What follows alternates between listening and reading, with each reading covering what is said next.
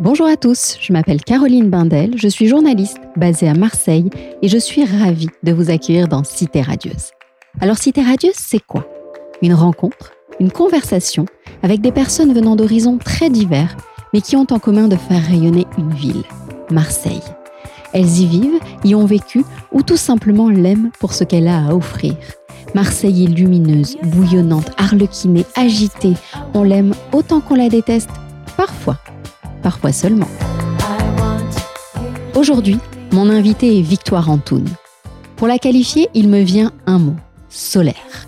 Victoire est une fille du Sud et du Soleil, à la peau tannée et au sourire franc. Son parcours est pour le moins atypique. Jeune étudiante, elle se destinait à une carrière dans la mode et a choisi de faire ses classes au studio Berceau, à Paris, avant de retrouver Marseille pour y élever ses deux enfants.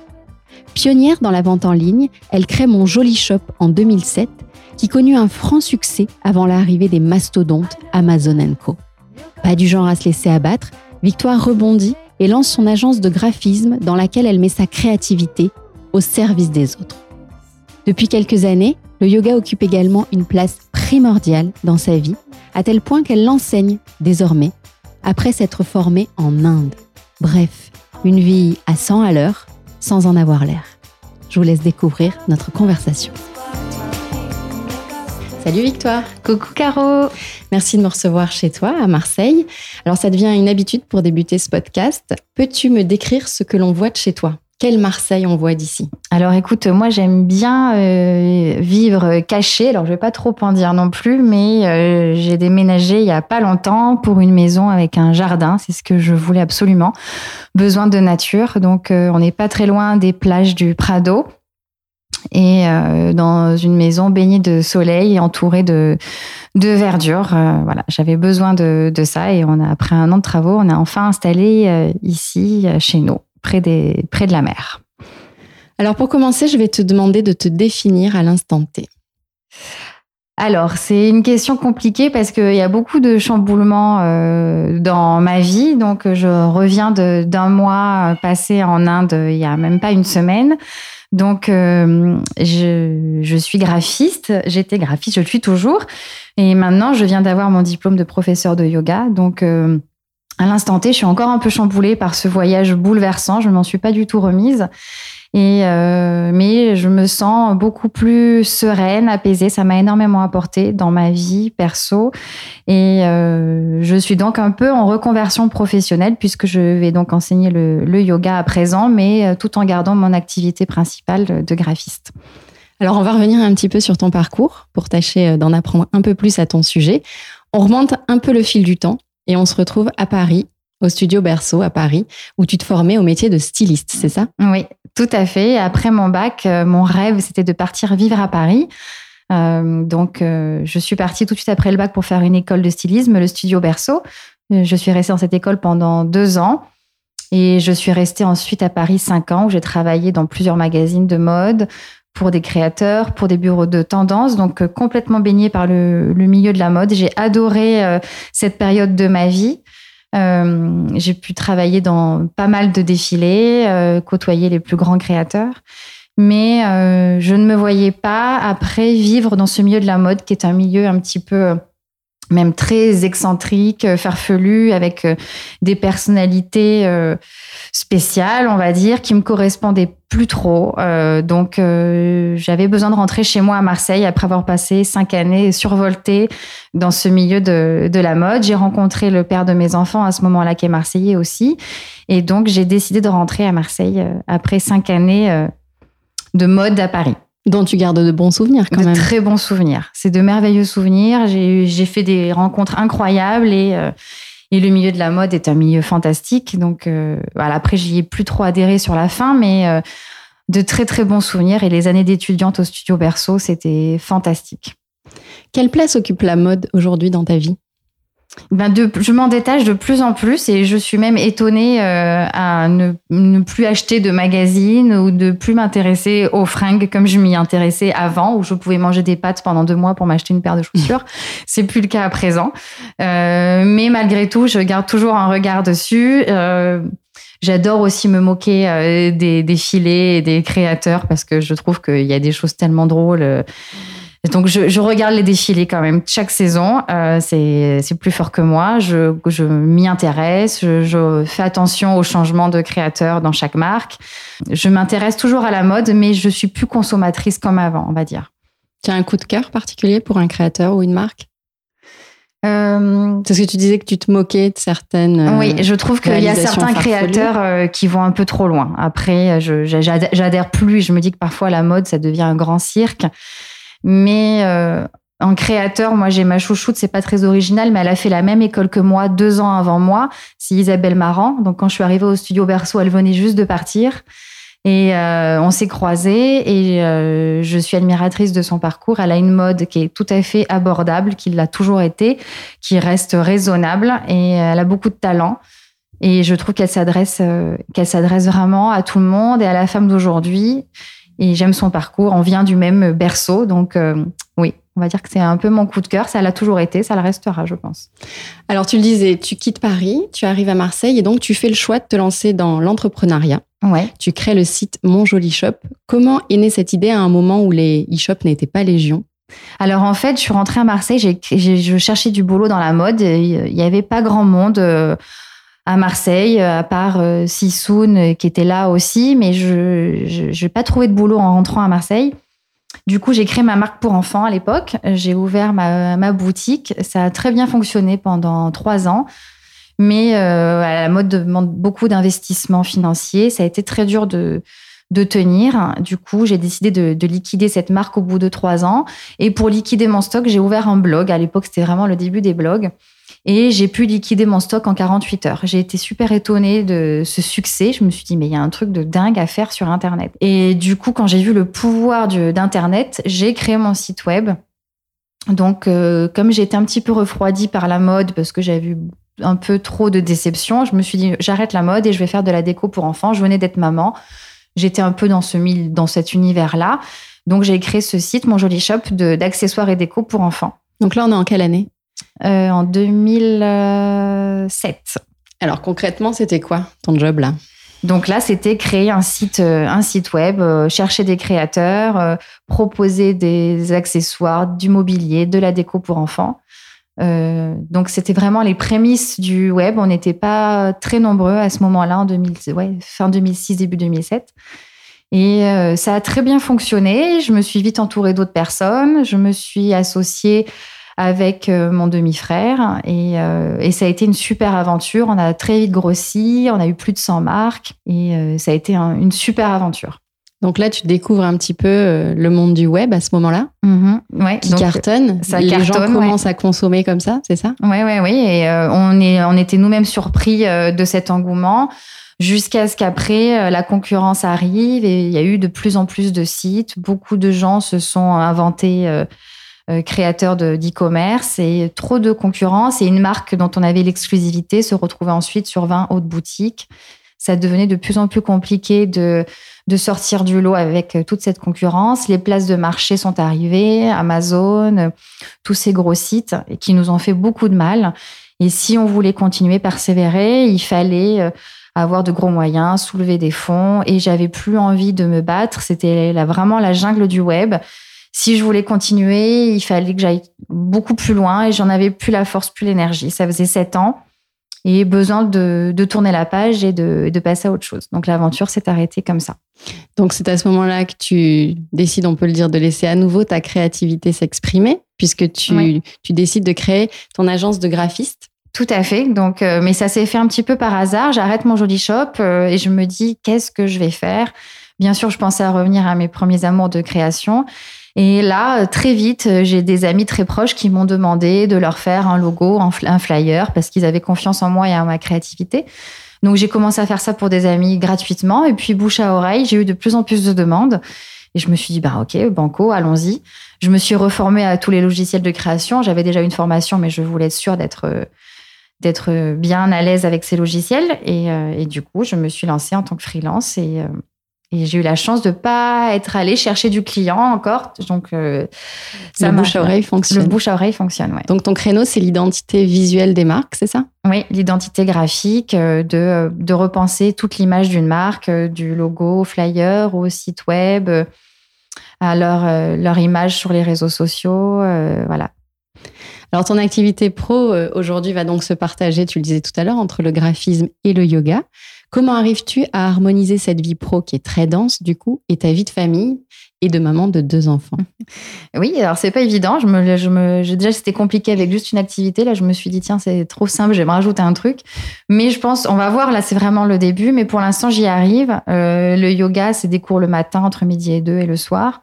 Mes enfants ont grandi. C'est aussi pour ça que j'ai décidé de me lancer là-dedans. Euh, ils ont 13 et bientôt 11 ans, donc euh, je leur ai appris à être autonomes. Donc j'aurais peut-être pas fait ça quand ils étaient tout petits, c'est sûr.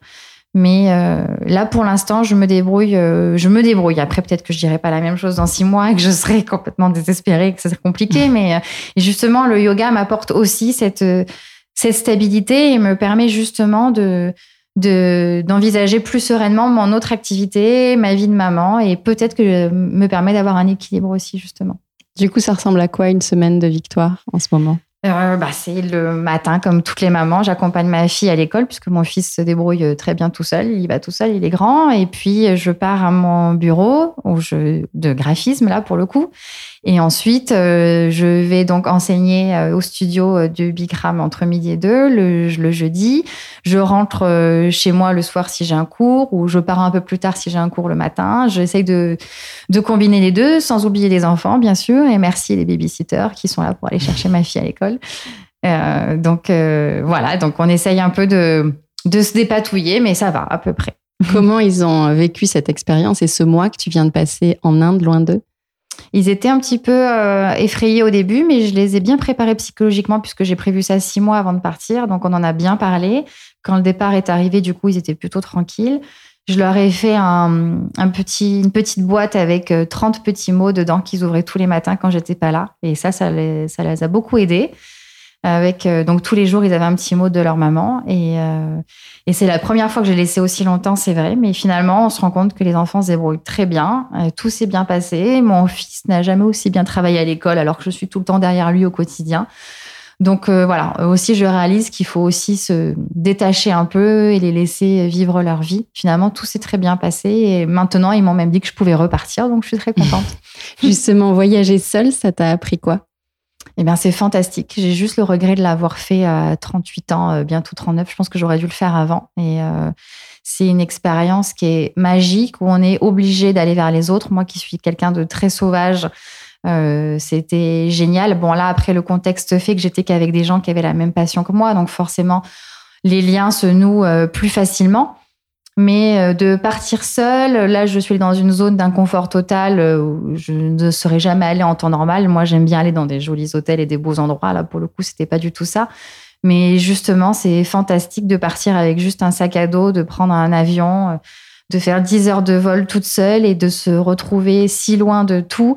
C'est un moment qui est très fort et quand on est maman, qu'on travaille, qu'on a des enfants, de se retrouver enfin seul, c'est fantastique. Et j'étais entourée de gens qui ne font que voyager seuls depuis qu'ils ont 20 ans.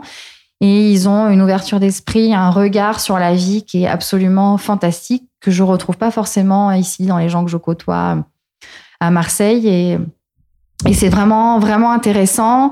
Et ça a vraiment changé ma, ma, vision des choses et de la vie. J'aimerais continuer à voyager seule. J'ai de la chance d'avoir un amoureux qui voyage seul aussi tous les ans et qui comprend ça.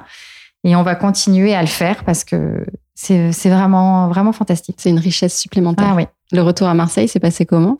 Compliqué. c'est compliqué. Euh, j'étais dans une petite bulle où je faisais ce que j'aimais tous les jours. Et le retour à la vie euh, citadine, euh, le, bruit, l'agressivité, les gens qui ont un regard vraiment moins bienveillant que là-bas, le, les petits soucis du quotidien qui reviennent c'est compliqué. Je me sens un peu comme agressée là depuis que je suis rentrée, mais je, vais m'y faire. Et euh, donc un peu compliqué. Oui, pour l'instant, j'ai encore un peu du mal à atterrir, mais euh, mais c'est ma c'est ma vie ici à Marseille. Je l'aime et je ça va aller. Alors, on parlait de, ta vie euh, professionnelle, familiale, de la façon dont tu as harmonisé tout ça, parce qu'en plus de cela, il y a Hope, une association que tu as créée en faveur des enfants accueillis à l'hôpital de la Timone. Alors, dis-moi ce que tu as envie de me dire à ce sujet. Donc en fait, euh, j'ai un petit garçon qui est atteint d'une maladie chronique donc, on a découvert cette maladie quand il était tout bébé. Et on va pas rentrer dans les détails, surtout parce qu'il déteste que je parle de ça. Mais du coup, on a fait beaucoup de séjours à l'hôpital et où je suis restée très très longtemps à l'hôpital de la Timone à Marseille, des longs séjours de un mois. Et euh, il s'est avéré que j'ai découvert ce monde de l'hôpital. Euh, donc euh, à la Timone, on a de super médecins, de grands médecins qui soignent très bien, mais euh, on est euh, on est mal logé, on va dire. Donc on est bien soigné, mais mal logé. Et j'ai découvert un hôpital très vieux qui a été donc construit en 1974 et qui n'a toujours pas été refait depuis, même pas un coup de peinture. Et euh, de voir des enfants qui sont là tous les jours, euh, qui se battent contre la maladie, qui font des longs séjours dans des chambres où parfois il n'y a pas d'eau, pas d'électricité, où les murs sont complètement en lambeaux puisqu'ils n'ont pas été repeints depuis 1974, où parfois il manque une chaise pour la maman qui doit s'asseoir. J'ai trouvé ça très dur et je me suis dit que c'était pas acceptable. Et euh, j'ai pas supporté ça. Et avec ma naïveté, j'ai mis un message sur Facebook à l'époque en disant euh, ça va pas du tout à la Timone, il faut repeindre l'étage. Là, j'ai une connaissance qui me répond, euh, qui me dit ok, ben moi j'arrive, j'ai une entreprise de peinture, on va tout repeindre. Et là, je vais voir le chef de service en disant c'est bon, j'ai trouvé quelqu'un pour repeindre. Il me dit mais ça se passe pas du tout comme ça. On fait pas un appel sur Facebook, il y a des appels d'offres, il y a des sociétés qui doivent intervenir. Il faut donner, demander l'accord à la Timone. C'est vrai que j'avais fait un peu ça et j'ai dit non, mais tant pis, on va le faire quand même. Donc, euh, il est arrivé avec ses pots de peinture. On est quand même allé voir le directeur de la Timone qui a dit bon, bah, ok, on y va. Et on a repeint tout le service euh, durant un été. Et là, ce chef de service qui s'occupe de mon fils, qui s'appelle Michel Timaratos, je vais le nommer parce que c'est un grand monsieur, euh, a trouvé l'idée fantastique. A dit non mais en fait oui, c'est vrai. Moi j'étais dans mon hôpital, je, je me rendais plus compte de rien. Vous avez raison, on va faire, on va faire ça, on va faire bouger les choses et euh, on va essayer de refaire, euh, de refaire cet hôpital. Et donc, on s'est associé pour créer Hop Project. De là, nous ont rejoint deux autres médecins, Guillaume et Laure. On est maintenant quatre. Et euh, on a fait appel à Margot Keller, qui est une designer marseillaise de talent, qui nous a fait un super projet pour le premier étage de consultation. Donc, euh, c'est un peu l'étage euh, où transitent tous les enfants. Donc, avant, on a dispatché dans les 17 étages. Ils passent par cet étage de consultation. Donc, c'est un étage qui est très important. On a un super projet. Là, on a besoin de 200 000 euros pour le refaire. On a presque 100 000 euros aujourd'hui. On a fait un super concert au silo avec le groupe Synapson qui nous a soutenus. Et là, on continue à essayer de faire des événements, de, de, trouver des fonds. On fait appel à des mécénats de compétences, des entreprises qui sont d'accord pour nous donner la peinture, l'électricité, la plomberie. Donc, prochain projet, euh, refaire ce, premier étage. Magnifique projet. Comment on peut aider? Alors pour aider, on va sur le site de hopproject.fr, on peut faire des dons en ligne, acheter des petits bracelets Hop qu'on retrouve sur Internet, sur ce site toujours, qu'on vend dans tous les événements euh, avec lesquels on collabore. Et puis, on est toujours à la recherche de, de, partenariats. On fait des événements euh, régulièrement. On a un projet justement de yoga cet été, donc c'est encore en cours, mais on, on en reparlera très vite. On fait des événements. Là, on a un événement au Sport Beach le 25 avril. Donc, euh, tout le monde est bienvenu avec une tombola, un dîner. On peut acheter une table euh, pour, euh, pour Project. Donc, vous pouvez aller voir ça directement sur le site du, Sport Beach. On a plein d'événements à venir. Un autre événement le, le 12 mai aussi au Cercle des Boulomanes de Marseille avec un concours de pétanque et de contrée. Donc, on essaye de faire plein de petites choses pour faire bouger les choses. Pour faire bouger les choses, ouais. Alors, on va revenir à quelque chose de plus futile après ça. Ouais. Quelles sont tes adresses fétiches à Marseille? Et euh, peux-tu nous citer un endroit où tu aimes te ressourcer? Euh, pour me, alors moi, pour me ressourcer, euh, c'est très facile. Je prends des baskets et je vais courir. Donc la corniche n'est pas très loin de chez moi et j'ai vraiment besoin de ce moment-là. avant, je courais énormément. Maintenant, j'ai arrêté parce que ça m'a fait un petit peu mal, mais j'ai besoin de, courir régulièrement. J'ai besoin d'être seule. J'aime pas courir avec des copines. Donc, je prends des baskets et je vais euh, le long de la corniche.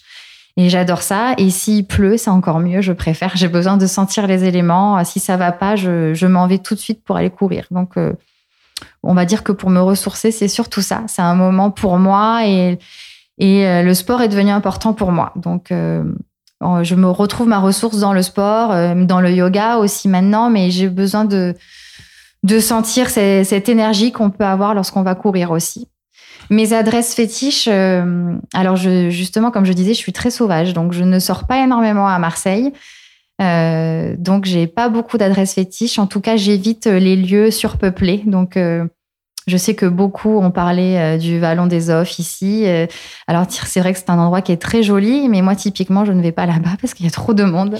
J'adore être seule. Et quand je vois qu'il y a trop de monde, je m'en vais tout de suite. Donc, les endroits tranquilles sont mes adresses fétiches. J'ai pas d'idée comme ça. Après, je pourrais citer un petit restaurant dans lequel j'aime aller souvent, qui est Maison Vauban. Alors, je triche un peu, c'est la famille aussi, mais c'est un petit restaurant qui est très sympa, boulevard Vauban, où on mange très bien qui, reste confidentiel. Il y a des soirées de temps en temps avec du monde. Là, j'y vais moins, du coup. Mais pour déjeuner ou pour mon café le matin, j'y suis très souvent. Alors, tu es une vraie fille du Sud. Tu as l'air d'aimer beaucoup Marseille. Mais où ailleurs qu'ici, tu pourrais poser tes valises? Dans un endroit où il y a la mer et le soleil. Je déteste le froid, je déteste la neige. J'ai besoin de soleil et de, chaleur. Donc, euh, de temps en temps, je me dis qu'il faudrait que je parte euh, loin, euh, comme des endroits comme la Californie ou même les îles. J'adore. J'ai vraiment besoin de, chaleur. L'hiver, je suis très très malheureuse. Je me renferme chez moi, je ne bouge plus. J'attends que l'hiver passe comme un ours pour ressortir l'été venu. Une vraie, vraie fille du Sud. Ouais. Alors, pour finir, un traditionnel questionnaire sur ta vision de Marseille. Si Marseille était une image euh, il y a tellement de jolies images dans Marseille, euh, c'est difficile, mais peut-être lorsque on est en bateau, qu'on est au Frioul et qu'on rentre dans le port de Marseille, c'est arrivé avec le Mucem sur la gauche, le Palais du Pharaon à droite et le vieux port qui s'ouvre à nous. C'est très beau et on peut le voir que lorsqu'on est en bateau et c'est une assez belle image de Marseille, je trouve. Si Marseille était une chanson, alors justement, j'y ai pensé et je pensais à Je t'aime moi non plus de Serge Gainsbourg parce que je trouve que lorsqu'on est marseillais, on adore notre ville, mais on a toujours envie de la quitter à un moment ou à un autre. Et je pense qu'on peut poser cette question à tous les Marseillais. Ils ont tous eu envie un jour de quitter Marseille et d'y revenir toujours finalement. Donc euh, Je t'aime moi non plus, ça me semble une très belle chanson parce qu'on l'aime, un jour on ne l'aime plus, mais on y revient toujours.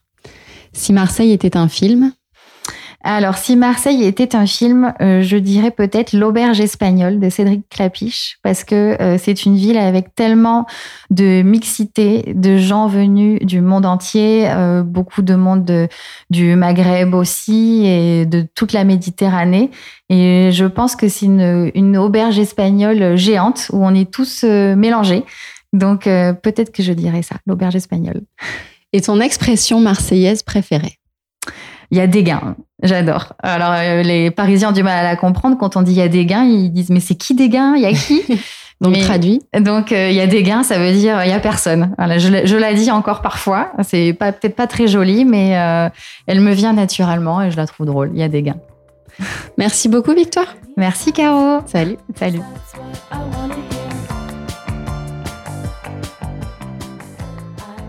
Voilà, c'est terminé pour aujourd'hui. Si cet épisode vous a plu, n'hésitez pas à me faire vos feedbacks et à laisser des commentaires. Abonnez-vous sur iTunes ou au chat pour ne rater aucun des prochains épisodes. Et pour me contacter, c'est simple, retrouvez-moi sur les réseaux sociaux. À la prochaine fois. Salut!